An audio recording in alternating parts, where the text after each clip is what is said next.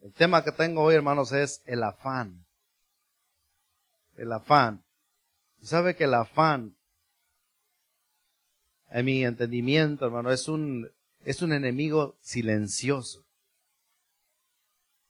El afán, a mi parecer y mi manera de verlo, de entenderlo, es un, es un enemigo silencioso. Amén. Y en esta mañana el propósito la cual estamos aquí a través ahí el propósito de este mensaje es para que nosotros a través de la palabra de Dios deseemos como iglesia vivir de una manera ordenada. Sabemos que Dios es un Dios de orden. Amén. Dios es un Dios de orden. Todo lo que Dios ha establecido está en un completo orden. Pero sabe que hay una cosa bien curiosa, que el hombre es el más desordenado de todo lo que puede existir en toda la creación de Dios. Tremendo esto, ¿no? No sé si usted se ha dado cuenta, lo va a decir, ah, yo no soy. El hombre es desordenado. No vivimos conforme al orden que Dios estableció para que el hombre viva. Como seres humanos fácilmente nos salimos de lo que es la voluntad de Dios. Fácilmente queremos hacer las cosas a nuestra manera. Fácilmente podemos pensar y decidir hacer las cosas a nuestra conveniencia. Fácilmente como seres humanos podemos tomar decisiones equivocadas, de decir, aunque escuchemos consejo, aunque escuchemos dirección, podemos decir, no, al final de cuentas, como dice el mundo, al cabo es mi vida. Pero déjame decirle que esa vida no es suya. Dijo la hermana Elvira, aún inclusive esa vida, ¿de quién es? Es de Dios. La vida es de Dios, no es nuestra. Todo lo que somos no, no somos nosotros. Dice la palabra de que Dios nos hizo y no nosotros a nosotros mismos. Quiere decir entonces que aún inclusive su cuerpo entonces no es suyo. Es de Dios. La vida le pertenece a Dios.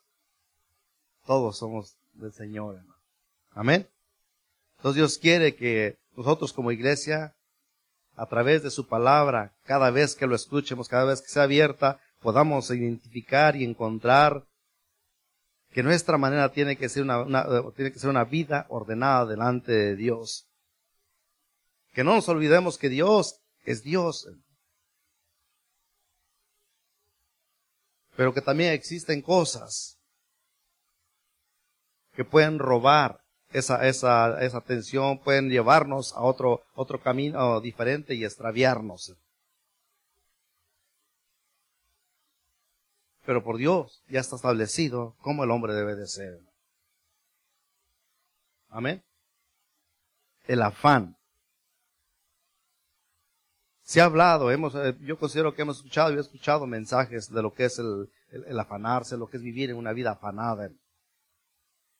Pero sabe que el Señor quiere que estas cosas estén en nuestra mente más claro, más transparente, más real y sobre todo que tengamos la disposición de, de vivirlo, de llevarlo a cabo, de tomarlo, de entenderlo, de decir, ahora entiendo. Muchas veces a lo mejor escuchamos, escuchamos un mensaje y a lo mejor no lo captamos, no lo, no lo entendimos. O estamos tan distraídos que pensamos, no, es que ese mensaje era para, para el hermano fulano o el hermano sultano o para el vecino. Pero nunca identificamos nuestra persona para decir esa palabra es para mí, ese consejo es para mí, esa dirección que Dios me está dando es para mí y por tanto yo tengo que retener esa palabra, tomarlo y disponer mi vida para vivirlo, para practicarlo.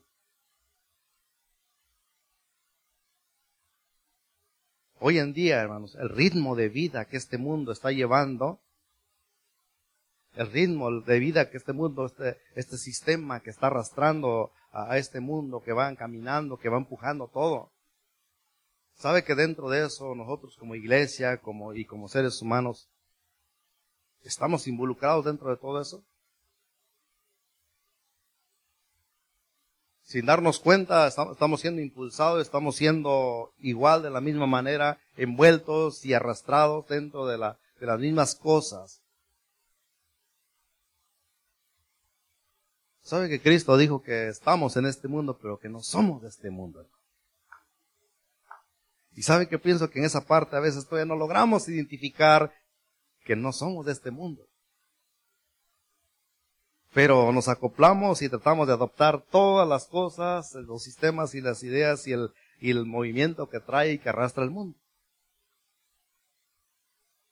¿Por qué? Porque le digo, porque somos, el, el hombre es el que, el que vive más desordenadamente. No queremos entender, no queremos a veces aceptar, no queremos eh, ejecutar la palabra de Dios en nuestras vidas.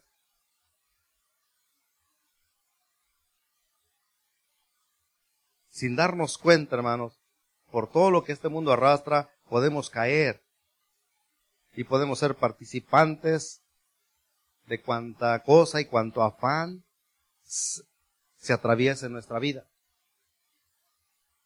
Pues le decía ahorita que el, afán es un enemigo silencioso. Si yo ahorita le hiciera una pregunta aquí, si yo les preguntara, ¿cuántos afanados hay aquí?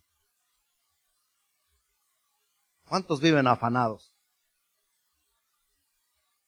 Yo estoy seguro que ninguno alzaría su mano. ¿Sí o no? ¿O cuántos reconocería y decía, bueno, ya cierto, yo vivo afanado en mi vida? No lo queremos reconocer. Y es una de las cosas que nos identifica inmediatamente que hermano que estamos viviendo en una vida engañada. Ya el enemigo ya logró seducirnos, ya logró engañarnos, ya es enemigo del afán, ya logró meternos y entonces dicen, yo, afanado, ¿qué te pasa hermano? Y, tal vez a lo mejor hasta se pudieron molestar. No sé si alguien le ha, alguna vez le ha, le ha, llamado la atención porque por, alguna razón, a lo mejor porque no llega a un lugar o porque algo y que el trabajo y que esto. Sabes que tienes que dedicar tiempo también a, a las cosas principales. Pero el afán nos envuelve, el afán nos atrapa, el afán te, te, seduce, el afán te puede llevar a un punto donde tú ya no lo reconoces como un problema. Tú le dices, no, es que esto ya es mi necesidad. Y así quieres vivir y así quieres estar. ¿Cuándo pasó eso? No sabemos, ni cuenta nos damos. Le digo que es un enemigo silencioso, esto llega y sutilmente te llega y te atrapa y te seduce y te envuelve y te mira hasta que te saca de los caminos del Señor. Ya después ya no, hay, no alcanza el tiempo para nada, ya no tenemos tiempo ni para ni nada mucho menos para orar, mucho menos para venir a la iglesia, mucho menos para asistir a un evento, para venir a, una conferencia, para venir a cualquier cosa donde sabes que tu vida va a ser edificada, donde sabes que tu vida va, va a llenar de ese, ese vacío, donde vas a alcanzar ese entendimiento, donde vas a tener el conocimiento, donde vas a tener, vas a tener la sabiduría que Dios quiere darte para poder resistir y para poder soportar y poder, para poder caminar en esta tierra. Ya no habría tiempo para eso. ¿Por causa de qué? Por causa de que dejamos que el afán en la vida te seduce y te lleva, y te lleva y te extravía. ¿Qué es el afán? ¿Qué es el afanarse? ¿Cuál es el, significado? Escuchamos muchas veces la palabra, pero a veces no entendemos el significado más, más eh, eh, explícitamente para poder entender y poder decir, ah, con razón.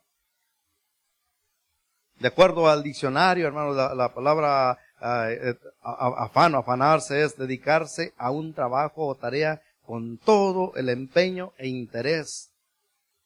Hacer hasta lo imposible para conseguir lo que tanto desea. En otras palabras, estamos dispuestos, a si dispone la vida, tal vez eliminar todo, tal vez privar todo, tal vez, eh, no importa sea lo que sea, si tú ya dispusiste, yo quiero lograrlo, quiero alcanzarlo, pasa sobre, no importa, tengas que pasar sobre tu propia ah, dignidad, sobre tu propio, tu propia salud, sobre ya no te va a importar esas cosas. ¿Qué importa que trabaje yo día y noche? No le hace que me desvele, no le hace, pero quiero tener, tener el carro del año, el último modelo, el mejor, el que nomás hay siete en su, en su estilo. Yo quiero tener, yo quiero ser uno de los que tengan ese. Estamos yendo a extremos. ¿eh? Y te vas a afanar. Y cuando menos te das cuenta, las cosas empiezan a no salir como, como pensabas y empieza a sentir como, dicen por ahí, cómo empieza a apretar el, la piedrita en el zapato y ahí es donde empiezan las cosas y a poco tiempo, no, pues ya no puedo llegar a la iglesia, es que ya no puedo ir al servicio, ya no puedo ir a la oración, ya no puedo esto porque tengo que trabajar. Hoy me consigo trabajo doble porque si no, ya mis pagos, mi aseguranza y empiezan las cosas. Pero queríamos lo mejor. Y ahí es donde empieza la, la, la cosa, empieza a apartarte, empieza a sacarte, empieza a llevar. Y una vez que te sales del camino del Señor, va a ser difícil regresar. Va a ser difícil, no tan fácil. Y una vez que alguien se sale y empieza a caminar en su vida afanada, le va a costar para volver una vez más al camino del Señor. O si, no es que a lo mejor hasta ya ni, ni intento va a ser por regresar. Entonces ahora es peligroso. Es peligroso este, este asunto. Amén.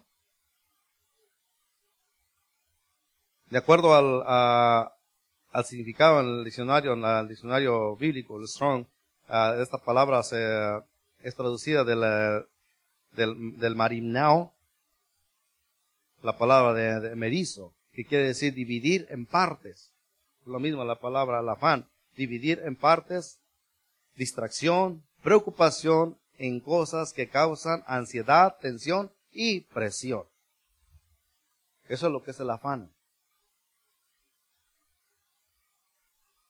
Distracción, preocupación en cosas que causan ansiedad, tensión y presión. Yo no sé cuántos nos gusta vivir así. Y dijimos que iba a ser el les iba a preguntar cuántos viven afanados. Y les digo, como somos aquí, pues no, nadie, ninguno. Pero déjeme decirle que estamos en este mundo y yo creo que más de uno aquí estamos viviendo de esa manera. Que Dios quiere que reconozcamos nuestra condición, que limpiemos nuestra vida y que entendamos la voluntad de Dios para nuestra vida. Amén. Sabe que va a haber un cambio de aquí al 2021 en todo lo que es California no sé si estás a nivel, eh, este, a nivel uh, país o de California me parece, pero lo que yo sé que para el 2021 el tiempo de trabajo general ya va a ser solamente de ocho horas. Sea donde sea, sea el campo, sea la, la ganadería, sea donde sea, donde antes pesca, que antes eran de 10 hasta 12 horas, todo para ese tiempo tiene que reducir a solamente ocho horas de trabajo. Híjole, hermano, no me diga eso porque, man, ahora sí, se va a destruir el afán. ¿Y cómo le voy a hacer ahora? Si trabajando 10 horas, 12 horas no me alcanza, imagínese con 8 horas. Pues así dice la ley, va a cambiar, reducirse a 8 horas.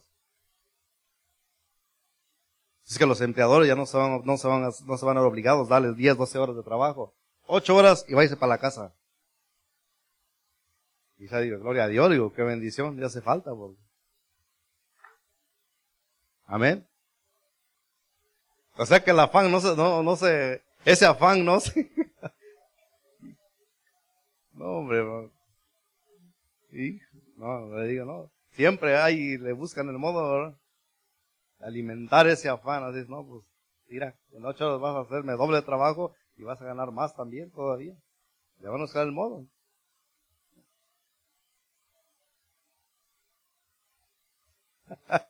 Amén.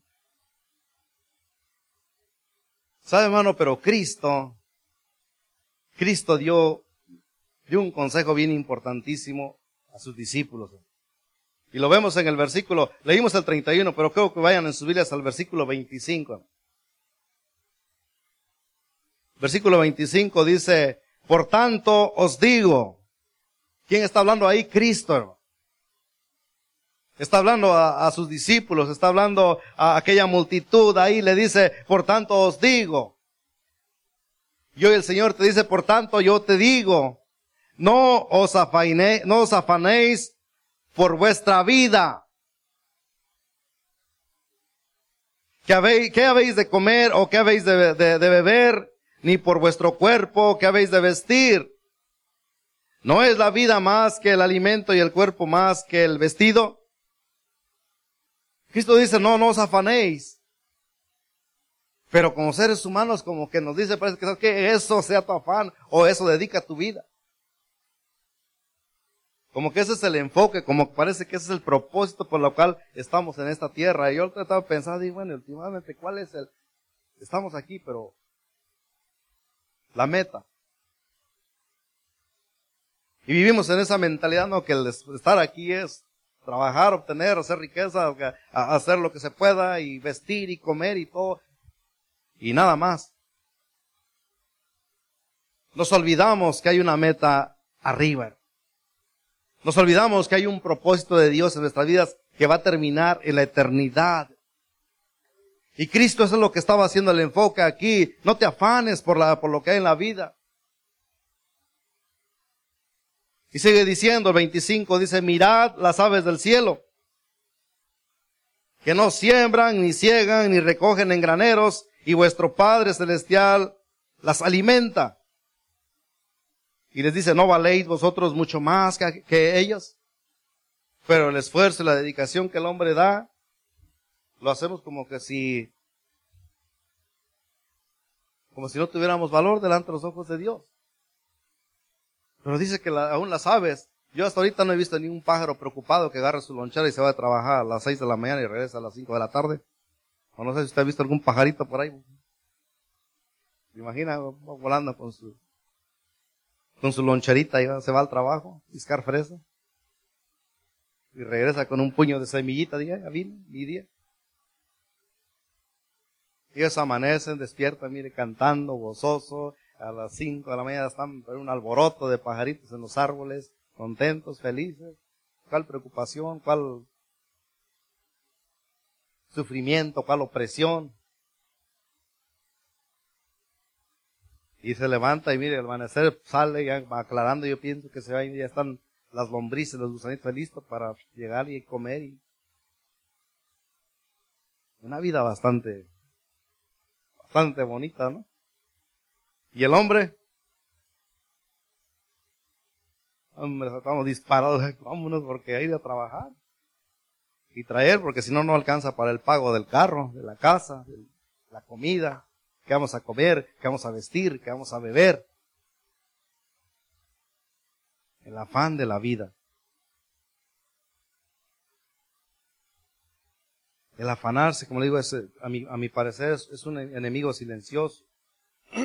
que puede meterse fácilmente, que puede llegar y puede dañar la vida, puede dañar tu persona, puede dañar esa eh, de, tus convicciones, puede dañar tu vida espiritual, puede dañar y afectar esa relación con tu Dios.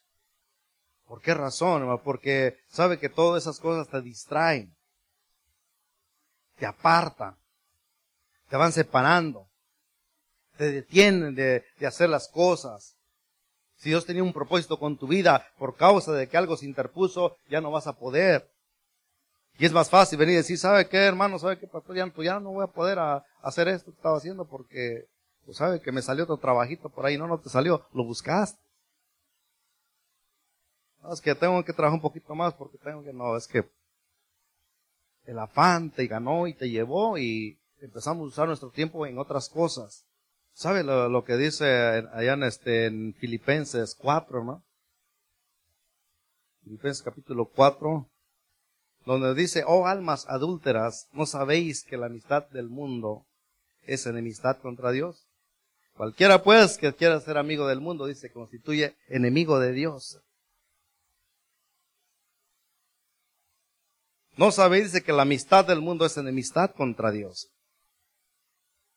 Entonces, si nosotros buscamos, nosotros nos afanamos, nosotros atendemos las cosas de este mundo y nos, eh, y nos enfrascamos en las cosas de este mundo, automáticamente nos estamos convirtiendo amigos de este mundo. Pero dice, pero cualquiera que quiera ser amigo del mundo se constituye entonces enemigo de Dios. Gálatas, Gálatas, ok, amén. Santiago 4.4, ok, tenía aquí. Santiago 4.4, amén. Se constituye enemigo de Dios. Automáticamente al uno de adoptar las cosas y hacernos amigos del mundo, qué tremendo esto, hermano. A veces no lo vemos de esa manera, pero nos convertimos en enemigos de Dios. Si yo le preguntara literalmente, hermano, ¿usted le gustaría ser enemigo de Dios? ¿A quién le gustaría ser enemigo de Dios? A nadie. Pero sin darnos cuenta muchas veces estamos actuando de esa manera. Estamos viviendo de esa manera. Si estamos afanados en las cosas de este mundo y estamos descuidando las cosas que Dios nos está dando, las cosas que Dios nos dice que es necesario y que es importante más que cualquier otra cosa, automáticamente, hermano, estamos entonces viviendo como enemigos de Dios. Y eso tenemos que identificar. Pedirle al Señor, Señor, ayúdame a entender esto, ayúdame a identificar en mi vida esta, esta, esta condición. Yo no quiero caer en esa, en, en esa condición tal de, de ser enemigos de Dios. Por causa simplemente de qué? De meterme en las cosas y que esas cosas me, me, me, me, priven, que esas cosas me roben en hacer las cosas y la voluntad de Dios en mi vida. El afán te puede sacar de la voluntad de Dios bien fácilmente, hermano. Y sigo insistiendo, hermano, que usted lo, lo identifique como un enemigo silencioso. No le va a decir, hey, aquí estoy, yo, yo soy el que te va a acabar. Hey, sabes qué, yo aquí estoy, te voy a, yo te voy a, yo te voy a sacar de la voluntad de Dios. O mira, sigue así, verás como dentro de poco ya vas a tener problemas en tu familia, en tu hogar, en tu matrimonio. Nunca te va a decir eso. Por eso digo, yo lo identifico como un enemigo silencioso. Porque va a llegar, no te va a decir nada, y se va a acoplar a tu vida y cuando menos te das cuenta es porque ya te está causando problemas. No sé si me entienden, hermanos, esa parte. ¿Y por qué es, por qué otra razón considero que este, este asunto es silencioso? ¿Sabe, hermano, que porque podemos confundirlo bien fácilmente también? Alguien pudiera decir, hermano, se me que está mal, pero yo soy, yo sí trabajo mis 10, 15, 20 porque soy bien trabajador. Y gloria a Dios, ¿no? Sabe que el, hispano está identificado como dentro de lo que es la mano de obra, son de los más trabajadores y gloria a Dios por eso. Qué bendición. Pero ahí no nos confundamos. El que usted sea bien trabajador, el que sea bien emprendedor, es una cosa muy diferente a vivir afanado. Pero se puede confundir bien fácilmente en esa parte. Y usted a lo mejor ni lo, ni lo pudiera identificar. Una cosa que usted haga su trabajo, tiempo, dedica de todo lo que es el esfuerzo, hágalo con todo lo que haga, dice hacerlo, hacerlo como para el Señor. Y no para los hombres. Entonces quiere decir que hay que dedicarle el tiempo. Si va a trabajar, dedíquelo, hágalo, termine, haga, cumpla su tiempo que va a hacer. Y una vez ahí, ¿sabe qué? Eh, terminé con mi tiempo, lo que me corresponde. Pero ahora sí, el tiempo es para mi familia, para, para mi Señor, para hacer las cosas que ahora me corresponde hacer, porque lo necesitamos. Lo tremendo es que cuando no entendemos eso y empezamos a usar y aparte todavía no conforme con lo que hizo el trabajo, todavía le agregamos más cosas donde podemos distraernos, donde podemos ocuparnos y sacarnos. Que hay una actividad es más importante. No, es que tengo que ir a, a vender botes porque tengo que completar. Es que tengo que ir a hacer unos, unos tamalitos y unos taquitos para vender porque si no, pues no alcanzamos. Ya, ya son cosas que usted está agregando y que está ocupando un lugar que le corresponde al Señor.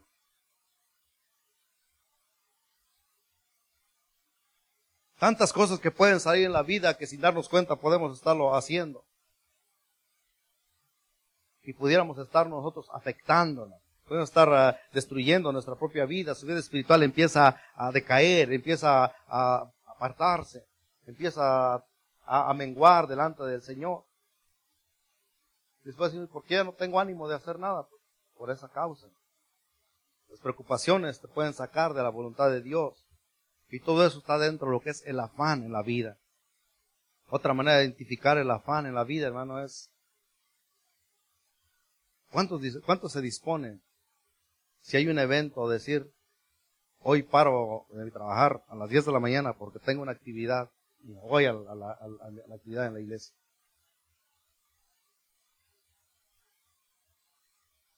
Se anuncian eventos anticipadamente, hermanos, sí, vamos a estar teniendo esta actividad para que vaya haciendo planes, pida su permiso, hable en su trabajo y eso. Y llega el día y mire,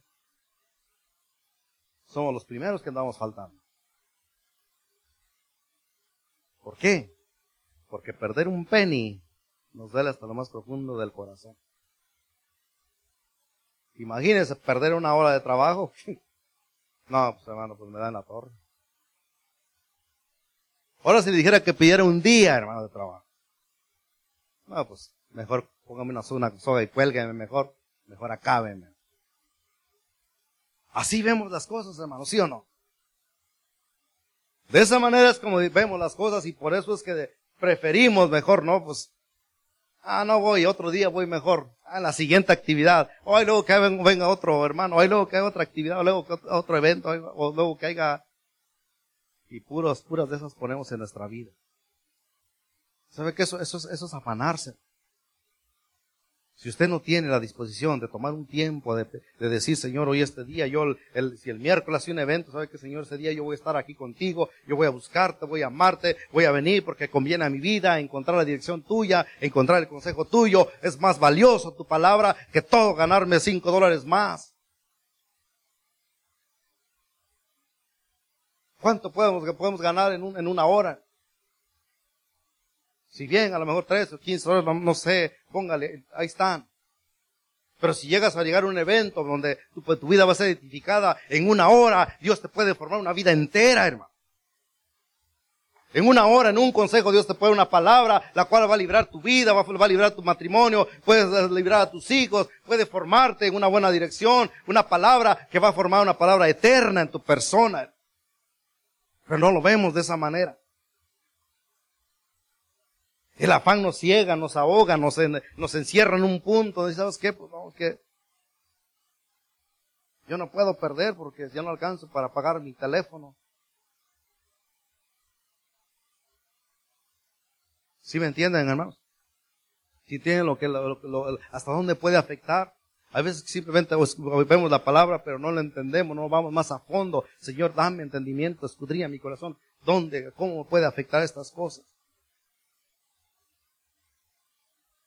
Vamos, como iglesia necesitamos estar en esa, en, esa, en esa dirección. Estamos en este mundo, pero no somos de este mundo. Tenemos que ir entonces a las cosas que convienen a la vida, que convienen al espíritu, que convienen a lo eterno, hermano. La palabra nos sigue diciendo, Sigamos leyendo ahí, hermano. Versículo 27 dice, ¿y quién de vosotros podrá, por mucho que se afane, añadir a su estatura un codo? Un ejemplo más que Cristo les pone. ¿Quién? ¿Quién por si yo voy a afanar y todo eso y decir, voy a crecer todavía un pie más de alto? Su estatura, lo que es usted ya es, ya es, y no, no, ya no, no va a ser más. Pues Cristo pone ese ejemplo, dice, ¿quién de vosotros? Podrá por mucho que se afane añadir a su estatura un, codo. Y por el vestido, ¿por qué os afanáis? Y les dice, considerad los lirios del campo, cómo crecen, no trabajan ni hilan. Pero os digo que ni aun Salomón con toda su gloria se vistió así como una de ellas, como los lirios. Y si la hierba del campo, que hoy es y mañana se echa en el horno, Dios, Dios la, viste así, no hará mucho, eh, no hará mucho más a vosotros, hombres de poca fe. Ay, tremendo eso.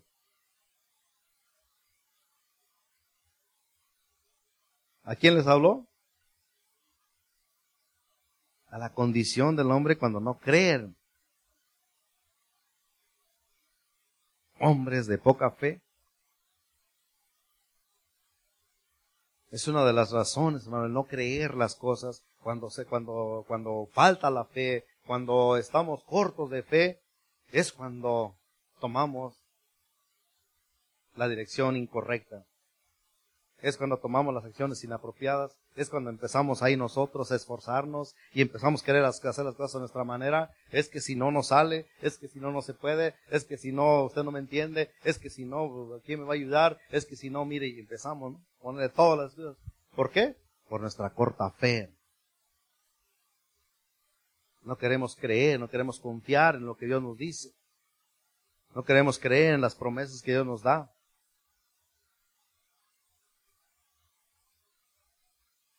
Sabe que uh, no tengo que se me una palabra.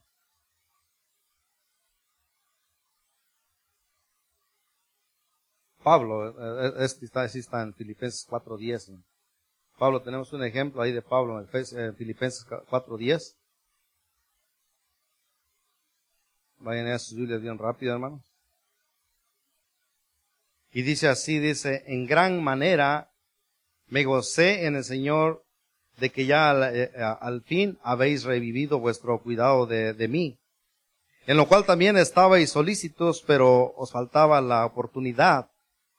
No lo digo porque tenga escasez, pues he aprendido a, a contentarme cualquiera que sea mi situación. Sé vivir humildemente y sé tener abundancia. En todo y por todo estoy enseñado así para estar saciado como para tener hambre, así para tener abundancia como para padecer necesidad. Todo lo puedo por todo el esfuerzo que yo hago y todo lo que yo me dedico y todo lo que yo me esmero. ¿No dice así su Biblia, hermano? Dice, todo lo puedo, ¿quién? En Cristo que me fortalece, hermano. Todo lo puedo, dice, en Cristo que me da las fuerzas. Todo lo puede usted, hermano, en Cristo solamente para poder lograr y alcanzar las cosas. Es Cristo el único que nos da la fuerza. No podemos hacer las cosas, no podemos nosotros decir, oh, déjame, es que yo voy a hacer mi, mi parte. Por eso es importante, hermano, entender que el afán no puede sacar de hacer la voluntad de Dios, de vivir conforme al orden de Dios. Pero el día cuando nosotros entendamos y dice, Señor, yo necesito de ti, a usted no le va a importar dejar una hora de trabajo por venir y buscar y, alcanzar la bendición que, quiere, que Dios quiere darle. No le va a importar abandonar un día de trabajo para venir y buscar un día entero, tal vez, yo no sé, de ayuno, oración o lo que haga, cualquier actividad donde sabe que Dios le va a sustentar mucho mejor que un día de trabajo, hermano. Dios es quien le va a dar, dice, todo lo puedo en Cristo que me fortalece. Sin embargo, dice, bien hiciste en participar conmigo en mi, eh, en mi tribulación. Y sabéis también vosotros, oh filipenses, que al, que al principio de la predicación del Evangelio, cuando partí de Macedonia, ninguna iglesia participó conmigo en razón de dar y recibir, sino vosotros solos. Pues aún eh, a Tesalónica me enviasteis una y otra vez para mis necesidades.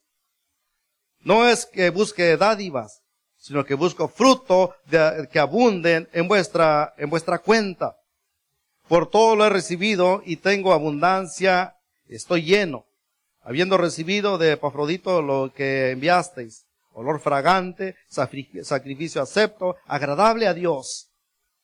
Y 19 dice, mi Dios pues suplirá todas las cosas que os faltan conforme a sus riquezas en gloria en Cristo Jesús, hermano. ¿Qué dice el 19, hermano? Dice que mi Dios, pues, suplirá. No es el trabajo, no es su esfuerzo, no es ninguna cosa. Dice mi Dios, pues suplirá todo lo, todo lo que os falte conforme a sus riquezas en gloria en Cristo Jesús, hermano. Sabe que la necesidad más grande que el hombre puede tener es las cosas que favorecen a su vida espiritual. Y esas cosas solamente lo va a encontrar en Dios. No importa, usted puede tener todo el dinero del mundo, usted puede tener una buena paca de billetes, y sí, puede ir al, al, mejor modo del mundo, a la mejor tienda que pueda existir en todo el mundo, yo no sé, hermano. Pero no puede encontrar, no va a poder comprar un consejo, no va a poder comprar una exhortación, no va a poder comprar una dirección, no va a poder comprar ninguna cosa que favorezca a su vida espiritual. No lo va a poder encontrar en ningún lado, ni lo va a poder comprar en ningún lado. Solamente eso lo da Dios, Eso es lo que Pablo estaba diciendo. Mi Dios puede suplir todo lo que os falta conforme a sus riquezas en gloria. Conforme a lo que es Él, Él, él es, hermano. Y sabe que esas cosas es lo que nosotros debemos anhelar. Sus riquezas en gloria en Cristo Jesús. Ese debe ser el deseo de nosotros. Decir, Señor, esto, esto es lo que yo anhelo, esto es lo que yo quiero. Dame ese entendimiento, dame ese deseo. Pero no afanarnos. El afán, ¿sabe lo que, lo que, lo que, lo que busca el afán? Todo lo que conviene a la carne todos los lujos, lo mejor. Estamos compitiendo. No, pues es que el hermano ya se compró una. No, pues yo quiero, no, pues uno mejor. No, pues quiere que el hermano agarre una casa de dos cuartos, pues yo quiero una de cuatro. No, quieres que el hermano se compró unos zapatos ah, bonitos, pues deje yo me consigo nomás, hoy estamos a veces compitiendo. El afán, es lo que, lo que nos lleva. Te, te, ciega y te lleva y, y, y, empiezas a ver las cosas y ya solamente a ver, quién más está por ahí. Así es ese afán. Y sin darte cuenta. Bueno, fuera, digo, que te, dijera ahí, ¿sabes qué? Te va a tocar, te va a, te a poner esta tentación o esto, o este sentir, no. Sin darte cuenta, llega tu vida, llega a tu corazón y empieza a trabajar y tú no, ni cuenta te das. Pues digo, hermano, que el afán es un, es un enemigo silencioso que se mete, te seduce, te atrapa y te lleva y al rato traes una carga que ya no puedes con ella y tienes que abandonar las cosas de Dios por causa de atender el malvado y corrompido afán. Pero Pablo dice, mi Dios pues suplirá todas las cosas que, eh, que os faltan conforme a sus riquezas en gloria en Cristo Jesús. Ese es el Señor, esa es la promesa de Dios. Ese es el que el propósito que Dios tiene. Así que Cristo dice, eh, sigue diciéndole a sus discípulos, no os afanéis entonces, dice, no os afanéis pues diciendo qué comeremos o qué beberemos o qué vestiremos. Ve el versículo 32, dice, porque los gentiles buscan todas estas cosas. El mundo busca esas cosas. Observe, véala, eh, nomás por curiosidad, pares y medite y, observe cómo, cómo se mueve el mundo. Y va a ver que eso es lo que él, lo que busca, lo que desea. Esa es su vida, ese es su enfoque. Eso, eso es el todo de su, de su ser. Pero usted y yo, que ya tenemos el conocimiento del Dios Altísimo, del Señor Jesucristo, del Salvador, nuestra mente debe ser diferente, tu vida, tu propósito, tu visión debe estar en otro, en otro enfoque pensando en lo eternal, pensando en lo que será en, el cielo, lo que va a ser tu vida. Porque los gentiles, dice, buscan tales cosas, pero vuestro Padre Celestial sabe que tiene necesidad de esas cosas. ¿Sabe que Dios conoce toda nuestra necesidad? Dios conoce todo lo que eh, está necesitando. ¿Cuántos de aquí conocen la necesidad de sus hijos?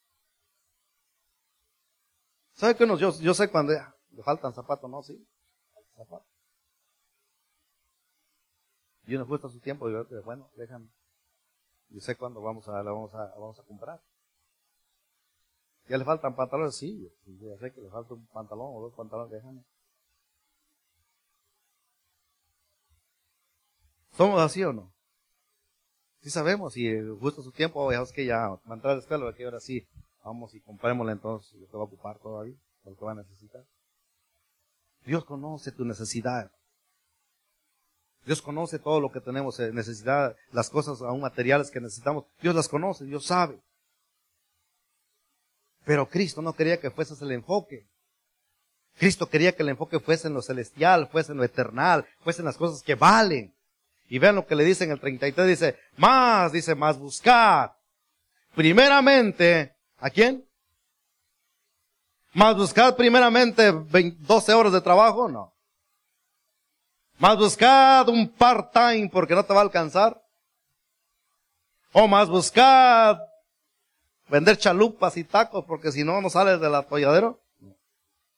Dice más, buscad primeramente el reino de Dios y su justicia y todas estas cosas os serán añadidas, hermano. Ese es el plan, esa es la dirección, ese es el orden que Dios tiene para nosotros, para su iglesia, para usted y yo que creemos, hermano. Dice más, buscad primeramente el reino de Dios y su justicia. Ese es la vida, ese es el enfoque, ese debe ser el vivir del, cristiano. Ya al afanarnos, hermano, eso no. Pero si todavía estamos compitiendo con el mundo, déjeme decirle que entonces no hemos entendido esta parte.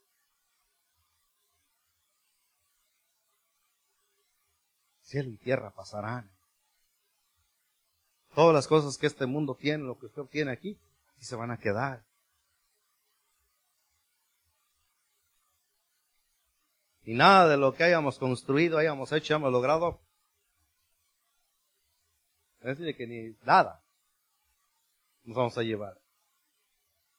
Entonces, ¿cuál es el afán? ¿Cuál es el... Y gloria a Dios, ¿no? Si Dios te provee y Dios te da y no lo busca, el Señor te, te, te bendice. Gloria sea al Señor, porque Dios así es, hermano. Pero si lo estamos obteniendo en base a un esfuerzo, en base a privar las cosas más importantísimas por obtener estas cosas, eso no está bien. Y eso usted lo tiene que identificar como iglesia, como hijos de Dios, como conocedores de, Cristo, de la verdad. Venir, identificar y decir, Señor, yo no quiero vivir así. Yo quiero estar delante de tu presencia, delante de tu altar, antes que en cualquier otro lado. Si es por una hora de trabajo, hermano, no vale la pena. Déjeme decir, no vale la pena.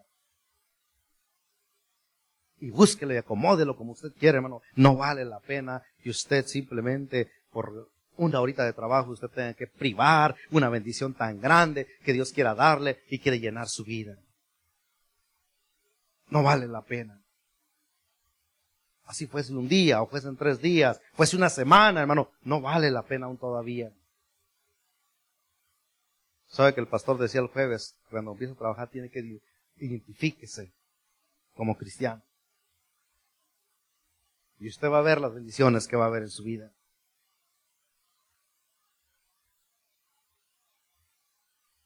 Yo recuerdo cuando eh, eh, entré en la compañía de trabajo. ¿Sabe que cuando llegaron me ofrecieron el trabajo? Dije, sí, está bien, está correcto y me gusta y se oye bien todo, pero sabes que hay una cosa que yo soy cristiano, yo tengo actividades en la iglesia, tengo servicio en la iglesia, tengo actividades en la iglesia, y puede ser entre semana, y puede ser los sábados, y puede ser, así es que irá. Si yo necesito, yo voy a tener que salirme de trabajar, porque tengo que ir a hacer las cosas de Dios primeramente. ¿Crees que te puedo servir en tu compañía así? Si es así, trabajo. Si no es así, muchísimas gracias de todas maneras. ¿Y sabe lo que me dijeron? No tenemos ningún problema por eso. A la hora que tú dices que tienes actividades y ves necesario que vayas a hacerlo, vete. Y punto. Es la fecha, hermano, que nunca me han prohibido. tengo una actividad en la iglesia, tengo que salir ahorita a las 9, 10 de la mañana. ¿Por qué, hermano? Porque Dios bendice, Dios respalda, Dios sabe, Dios quiere que usted sea, le ponga a Él en primer lugar, hermano. Dios quiere que usted tenga el, valor y ponga al Señor, y Señor, mira, este, tú eres primero. Y Dios no lo va a abandonar, hermano. Dios no lo va a dejar, Dios no, lo va a desamparar. Pero tiene que creer y entender, más buscar primeramente el reino de Dios y su justicia. Todas las demás cosas van a ser agregadas, van a ser añadidas, van a, ir, van ser, van a ser suplidas. Dios va a ir proveyendo, te va a ir formando, te va a ir dando. Puede, hermano, que hasta sin esfuerzo usted va a tener más que todo si hubiera pasado 10 años. Amén. Es el propósito, la voluntad de Dios. El afán es un enemigo silencioso. Tenemos que identificarlo en nuestra vida y deshacerlo. Dice, Señor, yo determino ponerte a ti en primer lugar en mi caminar. Tú eres lo mejor, Señor.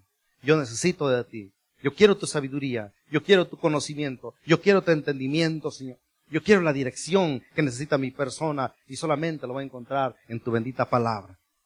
No lo podemos comprar en ningún otro lado, hermano. En ningún lado. Solamente con Dios usted va a adquirir ese conocimiento y esa gracia y esa sabiduría. Amén. Pónganse en pie.